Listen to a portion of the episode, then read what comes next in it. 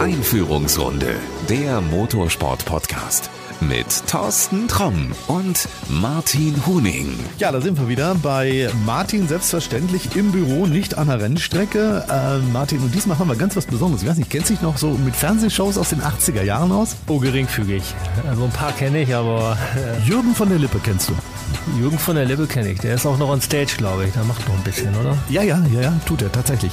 Der hat mal in einer Show immer so, so einen Gag gehabt, das hieß der Prominente im Sack. Ja, das kenne ich. Das war was, Donnerlippchen oder sowas? Ja, genau, das kennen wir noch. Der Prominente im Sack ist für uns Premiere jetzt. Wir haben tatsächlich auch einen Prominenten hier. Wir stecken den auch nicht in den Sack, aber wir lassen mal raten, wer es sein könnte. Also wenn du zu Hause jetzt sagst, Mensch, wer ist dieser Prominente? Wir tasten uns mal ran. Woher könnte man dich kennen, lieber Prominenter? Aus Funk und Fernsehen. Ähm, du moderierst aber nicht, sondern man hat öfter mal über dich berichtet. Ja, das stimmt. Aber wenn du schon anmoderierst mit Prominenz, dann äh, vielen Dank dafür. Aber wirklich als Prominent würde ich mich selber nicht bezeichnen. Ich bin vielleicht in einer gewissen gewissen Motorsportszene bekannt, prominent, sind vielleicht andere. Ja, ich werde jetzt nicht verraten, wer es ist, aber ich kenne ihn natürlich schon, auch weil ich in der Szene selber ja auch arbeite, wie du weißt. Aber ich glaube auch, wenn ich nur am Rande mit Motorsport zu tun hätte, dann würde ich den prominenten Mann im Sack schon kennen. Auch Teile der Öffentlichkeit, äh, der Name,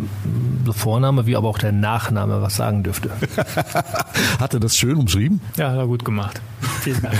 Luca Ludwig, herzlich willkommen hier bei uns. Verrat uns mal ganz am Anfang, was hast du eigentlich alles schon gewonnen? Ich war zweimal deutscher Meister. 2010 äh, habe ich einen deutschen GT-Titel gewonnen, also Sportwagentitel, und 2015 habe ich das ADAC GT Masters gewonnen. Und äh, das sind zwei herausragende Titel, aber gleichwohl habe ich auch auf der Nordschleife zum Beispiel einige Erfolge einfahren können in den letzten Jahren. Und daher kennt man mich. Wer dich jetzt daher nicht kennt, der wird auf jeden Fall deinen Vater kennen. Das ist, ich weiß nicht, ist das eigentlich ein Vorteil oder ein Nachteil, wenn man so einen berühmten Vater hat? Klaus Ludwig, Mr. DTM, nennen ihn Leute, die, glaube ich, heute keine DTM mehr gucken. Ähm, war das für dich immer ein Klotz am Bein? Wärst du lieber Luca Müller gewesen? Äh, nein, überhaupt nicht. Ich war immer sehr stolz darauf, weil mein Vater hat eine ganz außergewöhnliche Karriere damals hingelegt und enorm viel gewonnen. War neben Hans-Joachim Stuck der größte deutsche Rennfahrer zu der Zeit, bis ein gewisser Michael Schumacher kam und dann die Massen äh, fasziniert hat. Heutzutage die junge Generation kennt meinen Vater nicht mehr, aber viele Leute der älteren Generation kennen ihn noch und ähm, das zeigt auch den Stellenwert, den der Motorsport, den die DTM damals hatte. Das haben Millionen Zuschauer verfolgt an, am TV oder auch vor Ort und ich habe es natürlich auch verfolgt, damals als Kind teilweise schon, aber ich erinnere mich natürlich nicht mehr direkt daran, aber ich habe noch ganz viele Videos zu Hause, gucke mir das teilweise heute noch an und bin da total begeistert. Und deshalb bin ich auch letztendlich stolz darauf. Hat mir auch in gewisser Weise geholfen und ist irgendwo ein Alleinstellungsmerkmal, dass ich also nicht nur durch Leistung überzeugen konnte, sondern da auch noch so einen Namen habe, der vielleicht interessant sein könnte. Du bist nie in der DTM gefahren. War das ein Ziel von dir irgendwann mal so als kleines Kind, dass du gesagt hast, oh, Papa fährt DTM, ich will da hin? Ja, schon. Als ich angefangen habe, damals 2010, da dachte ich auch eigentlich relativ schnell, weil ich sehr erfolgreich war am Anfang, dass es da relativ zügig in Richtung DTM gehen könnte. Aber es ist halt alles ein sehr schwieriger Markt, sehr politisch geprägt und da muss man zur richtigen Stelle am richtigen Ort sein. Damals hat es da noch nicht funktioniert.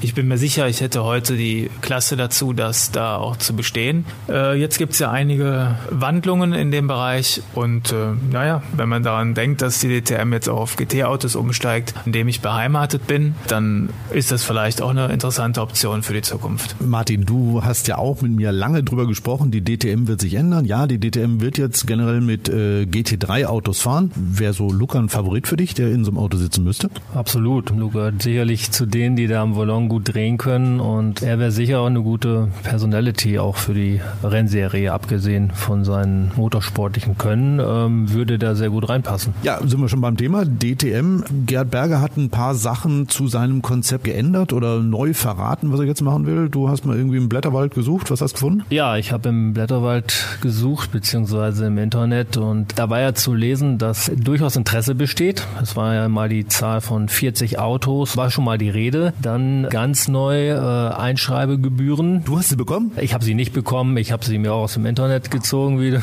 wie du dir vorstellen kannst. So ein paar Details, wie zum Beispiel auch das äh, Startprozedere.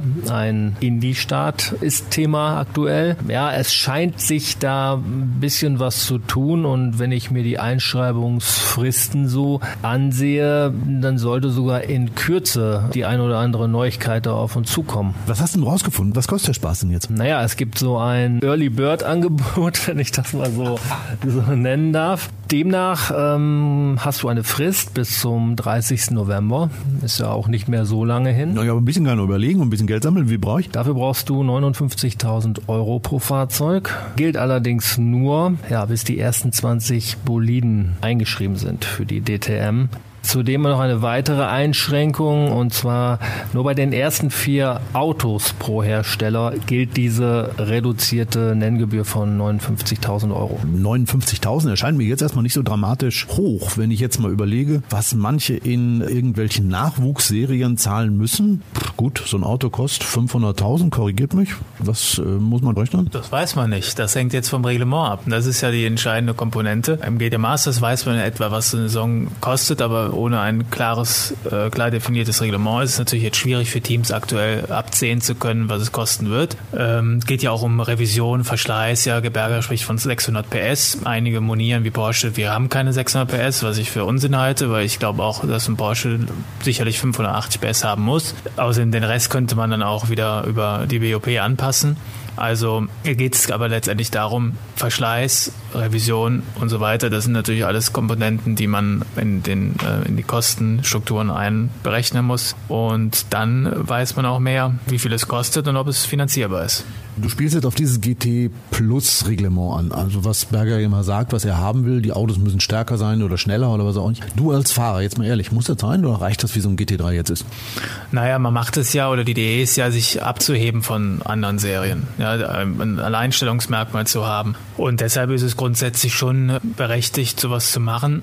Mehr PS schadet sicherlich nicht. Die Autos haben sehr viel Aerodynamik und letztendlich so richtig, so richtig schnell sind wir nicht. Also kann ich mir schon vorstellen, dass das sinnvoll ist. Aber es ist natürlich wieder eine Kostenfrage. Man muss wieder eine BOP machen und damit wird es dann schon kompliziert. Ne? Wer macht die dann? Macht die ETR dann die oder Herr Berger sie selbst? Das wird sich dann zeigen, weil an die SRO wird er sich ja dann nicht wenden. Also wird spannend. Typisch Rennfahrer, ne? Kann nie genug Leistung haben. Ja, ich sehe das aber genauso. Ähm, Luca hat es ja angesprochen. Es soll ja eines von mehreren Alleinstellungsmerkmalen sein, dass die Fahrzeuge in der DTM Pro halt mehr Leistung vorweisen. Das ist sicherlich ein interessantes und wichtiges Element, ja. Aber macht das jetzt Sinn? Also so aus Teamsicht weiß ich nicht. Ich hätte jetzt so gedacht, wenn man so ein GT3-Auto hat, das kann ich in verschiedenen Serien einsetzen. Da kann ich im GT Masters mitfahren, da kann ich auf der Nordschleife mitfahren, da kann ich irgendwo in Europa mitfahren. Und das könnte ich dann ja vielleicht auch in der DTM einsetzen. Jetzt mit einem GT Pro, wie das Ding auch immer aussieht, muss ich das Auto umbauen, kann ich das Auto so nicht nehmen.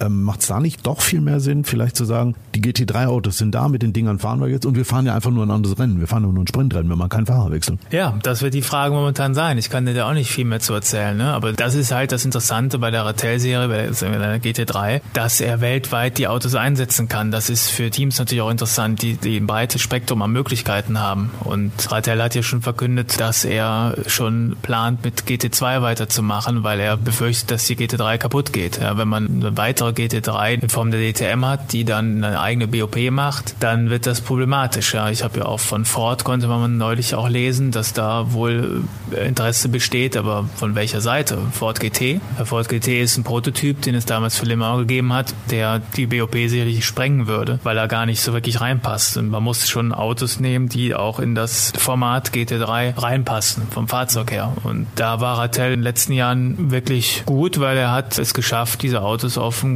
gutes Level zu bringen. Ja, die Blancpain-Rennen oder jetzt GT World Challenge Rennen sind wirklich hochinteressant und sehr eng, weil die Autos wirklich top beisammen liegen. Wie ich es eben schon sagte, du kannst das Auto auch wirklich überall dann einsetzen. Also du kannst sagen, Mensch, dieses Wochenende fahren wir auf der Nordschleife und äh, nächstes Wochenende fahren wir in der Weltserie. Ne? Ganz genau. Wird Herr Berger irgendwie, hoffe ich, eine Vision haben, in welche Richtung es gehen wird? Er hat ja bei einigen vielleicht unsinnigen Entscheidungen schon mal zurückgerudert. Naja, wo wir bei den Kosten sind, wir haben ja jetzt von der ersten Staffelung gesprochen, diese äh, von mir eben erwähnten 59.000. Willst du jetzt noch mehr haben?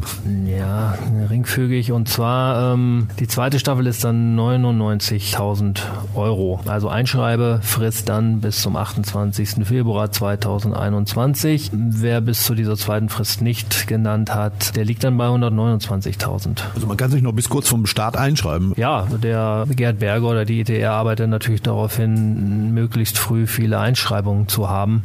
Deshalb dieses sagen wir, vermeintlich attraktive Paket mit 59.000 Euro. Und es wird sehr interessant sein, ob wir in den nächsten vier Wochen dann schon was zu lesen bekommen, welches Team sich eingeschrieben hat, oder ähm, ob's da, ob da eine gewisse Stille einkehrt. Wenn das der Fall sein sollte, dann wäre das schon mal kein gutes Zeichen für diese ganze Einschreibungsphase. Aber ich, ich will da jetzt auch nicht schwarz malen. Ich würde es mir irgendwie wünschen. Wir reden viel über natürlich Teams, äh, Fahrer und, und viel Motorsportpolitik. Ich würde mir das schon irgendwie auch, auch cool vorstellen. So ein, sagen wir mal, ein Feld von 20, 24, 30 äh, GT3-Fahrzeugen, leicht modifiziert, Indie-Start und dann cooles Rahmenprogramm dabei. Ich glaube, der Fan würde das schon gut annehmen und an den muss man ja auch irgendwo denken. Klar, es ist alles eine wirtschaftliche Geschichte. Wenn es nicht funktioniert, funktioniert es nicht. Aber wenn das Thema auf die Strecke gebracht werden kann, wird es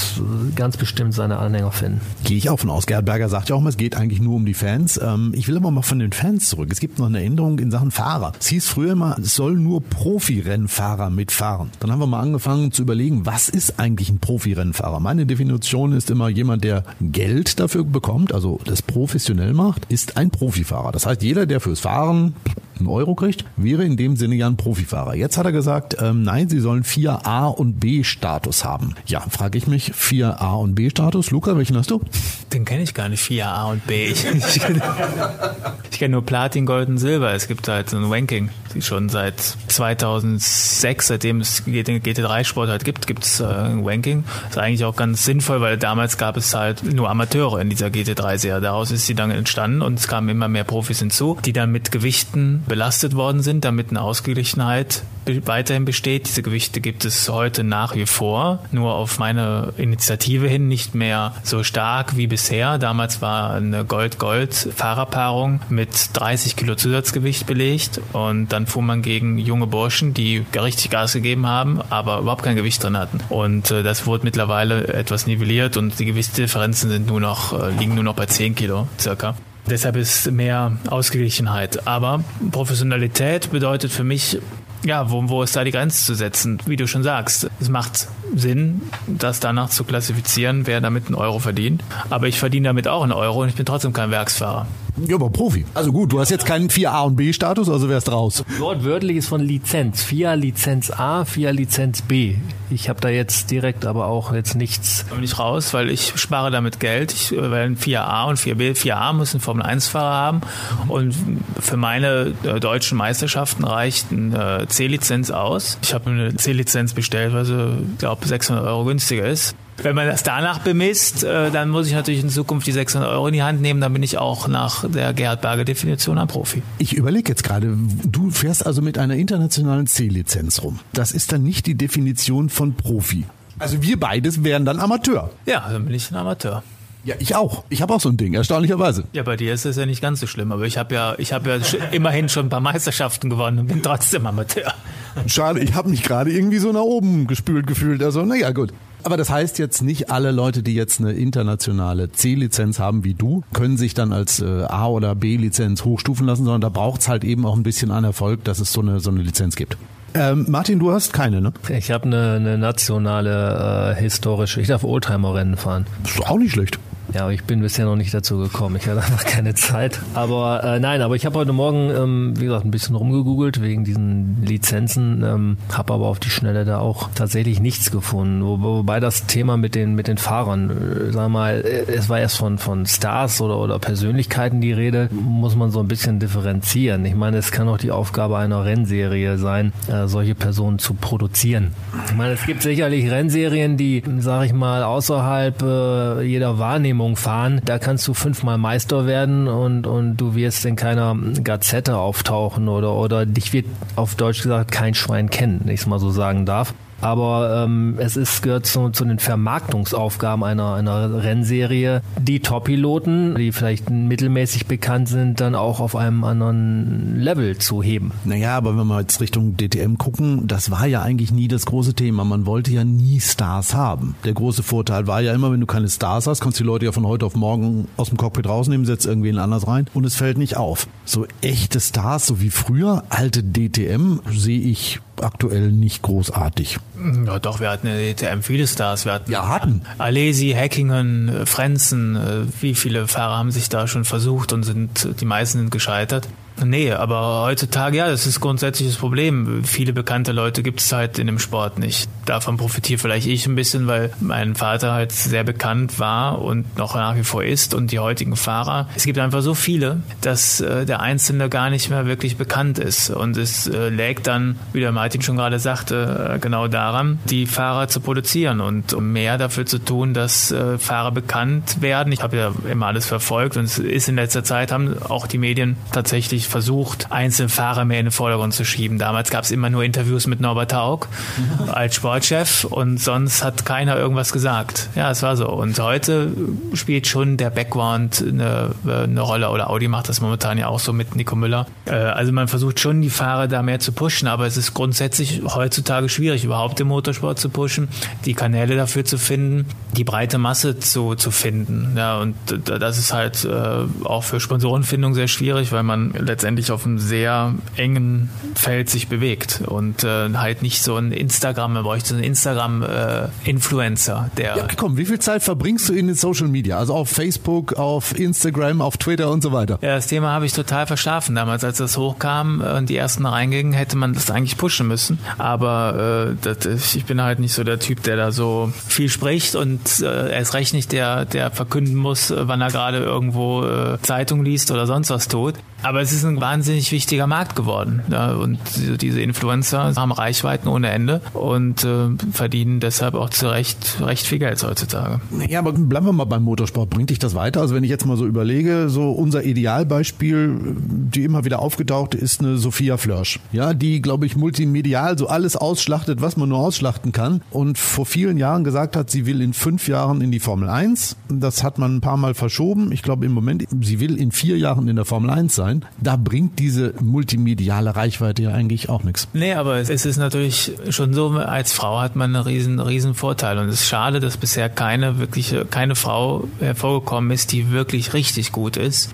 die es mit den Männern wirklich richtig aufnehmen kann, weil die hätte alle Chancen. Eine Frau im, im, Rennsport. Wir sehen mittlerweile ein paar, aber um ganz ehrlich zu sein, keine hat wirklich das Potenzial, die Top-Leute zu schlagen bleibt abzuwarten. Vielleicht ist es irgendwann anders. Also jetzt schlagen wir einen Bogen. Aus deiner Sicht ist die W-Series eine gute Serie, um das zu pushen? Oder sagst du, ist genau das Gegenteil, die fahren nur unter sich? Mit der Serie habe ich mich nie wirklich auseinandergesetzt. Echt nicht? Nee, ich, ich gucke das nicht. Wenn, wenn man alles guckt, dann wird man ja, wird man ja wahnsinnig, weil das, das Angebot ist so groß. Man kann so viel fahren und so viel machen, auch über das Problem.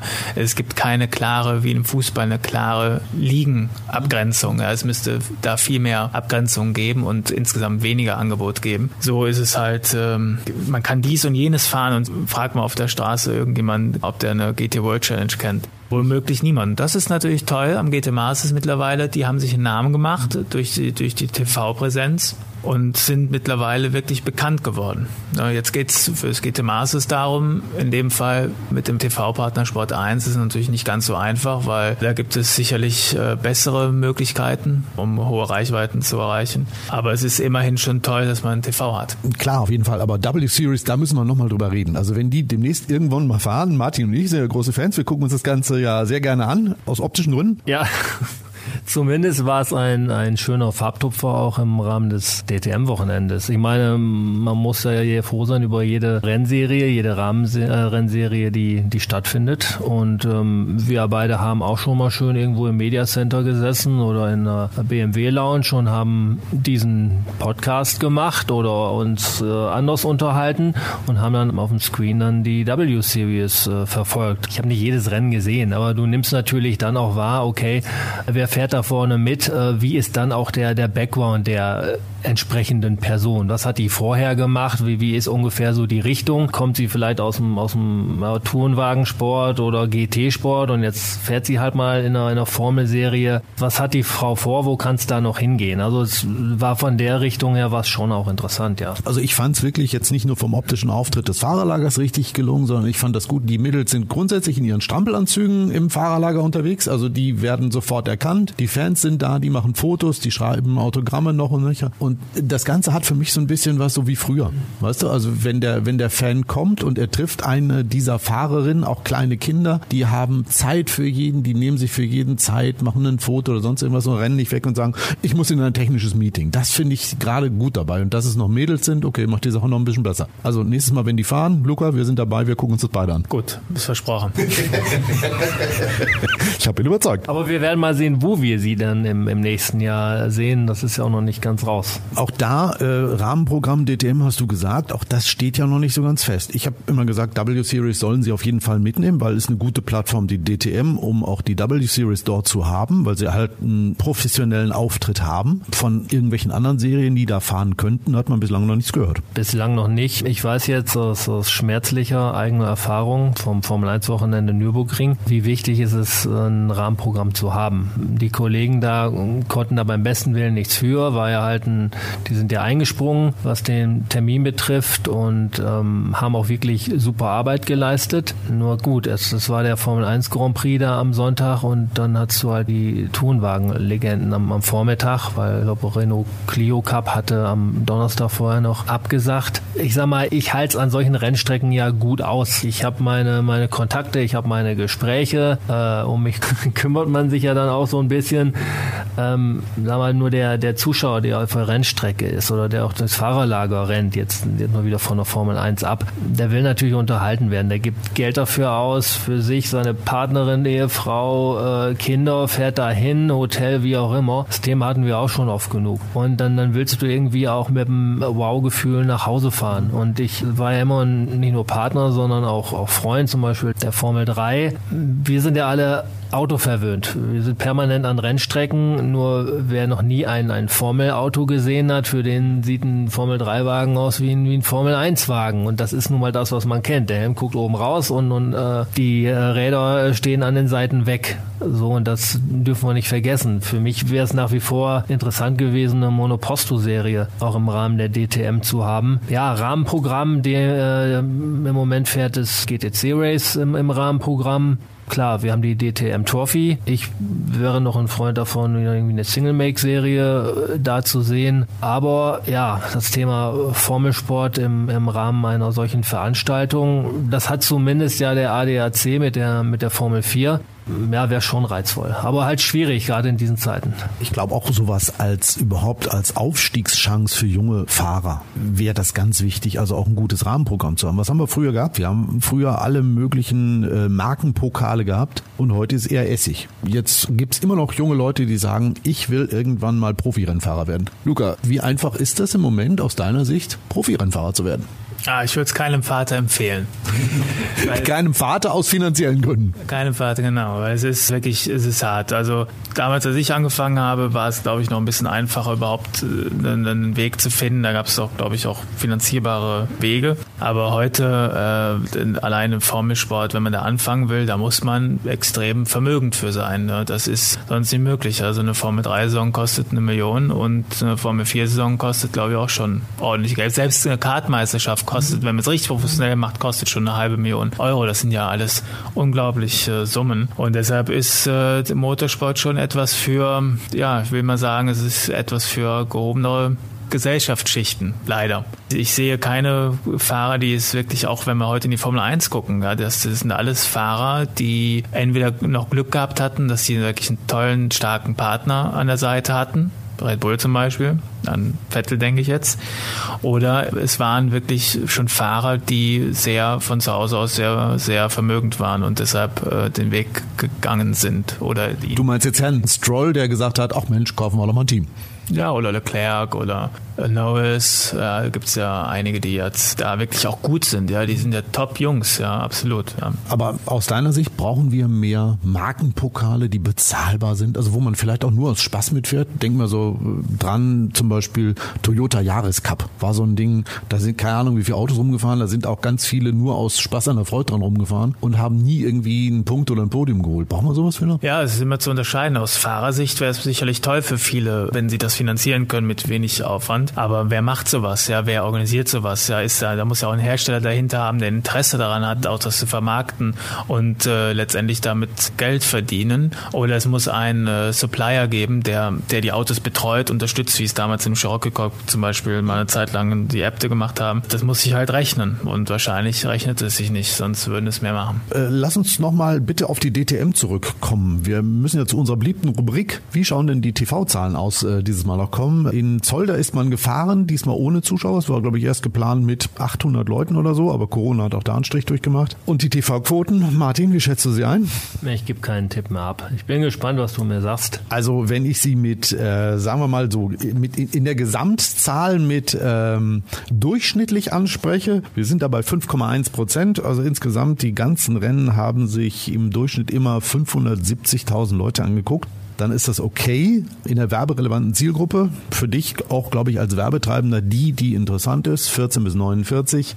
6,1 Prozent im Gesamten echt magerer Wert. Ich glaube, da muss ich Gerd Berger auch noch mehr einfallen lassen, wenn er da irgendwelche potenziellen Sponsoren holen will. Ja, es ist wohl schwierig, aber wir haben ja auch schon drüber, äh, drüber gesprochen, woran machen wir es fest? Wir hatten das Thema auch im Bezug auf, auf Covid-19, dass die Leute halt nicht an die Rennstrecke können. Ich, ich sagte dir ja auch, dass wenn ich mal Leute mit einer Rennstrecke hatte, die sich das angucken konnten, die waren dann im Verlauf der weiteren Saison immer auch äh, treue TV Zuschauer. Und es ist halt vielleicht eine, eine Gesamtlethargie. Aber wie gesagt, wir hatten das schon auch thematisiert. Jetzt steigen diese ganzen Zahlen wieder. Wir wissen ja auch nicht, was passiert mit dem Saisonfinale in, in Hockenheim. Zuschauer sind nicht zugelassen. Jetzt äh, war zu lesen, dass es vielleicht komplett abgesagt wird. Ich weiß nicht, es geht mir ein bisschen so. Vielleicht geht es vielen Zuschauern, Fans genauso, die einfach sagen, okay, jetzt einmal in, in Winterschlaf fallen und nächstes Jahr im April, Mai am besten ohne dieses äh,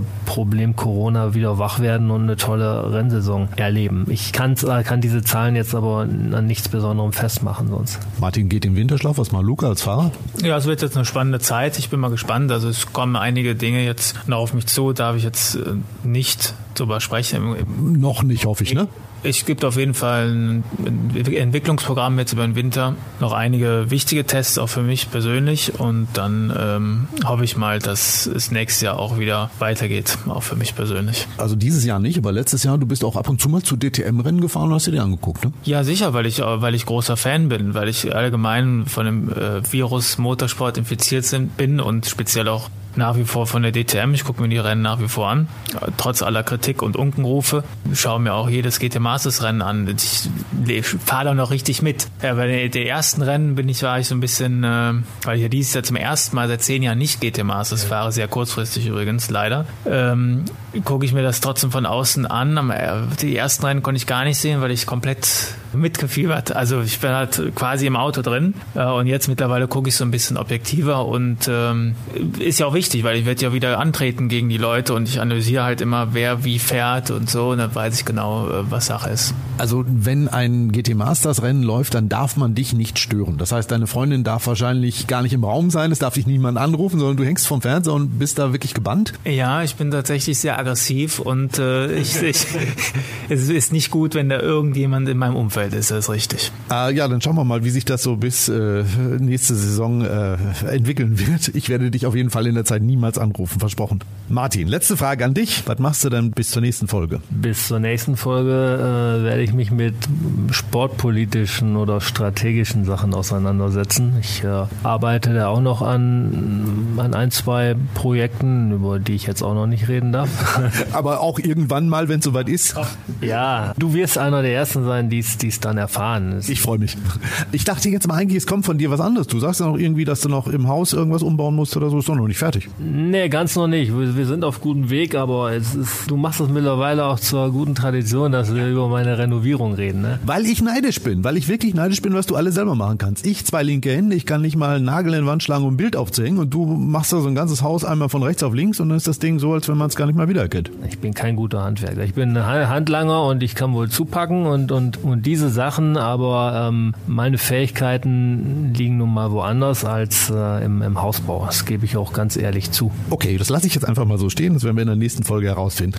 Luca, dir nochmal vielen, vielen Dank für die Anreise hier zu Martin ins Büro. Ein paar Kekse sind noch da. Ich glaube, du wirst einige mitnehmen für die Rückreise. Ja, wenn das Ravenol-Kekse sind, dann esse ich die auch alle. Ja, Martin hat die alle selber gebacken, hat er erzählt. Ja, super. Vielen Dank. Äh, dann erstmal gute Heimreise und ja, wenn es irgendwas Neues zu berichten gibt, du hast uns ja schon ein bisschen neugierig gemacht, dann sag's Bescheid. Mache ich. Danke dir auch. Ich danke euch. Tschüss. So, und das war's auch schon für heute. Wenn du Lob oder Kritik loswerden willst, dann schreib uns einfach eine Mail. Die Mailadresse, die packe ich dir gleich in die Show Notes. Dort findest du übrigens auch einen Link zur Webseite von Luca Ludwig. Ja, und falls du uns abonniert hast, dann trudelt die nächste Folge auch bald schon bei dir automatisch auf deinem Smartphone, deinem Tablet oder deiner Amazon Alexa ein. Falls du das noch nicht gemacht hast, dann einfach mal auf Abonnieren klicken und dann bleibst du immer up to date. Also, bis bald, alles Gute. Was habe ich neulich gelesen? Bleib gesund und voller Hoffnung. Kann man nichts hinzufügen. In diesem Sinne, mach's gut. Ciao. Das war Einführungsrunde, der Motorsport Podcast mit Thorsten Tromm und Martin Huning.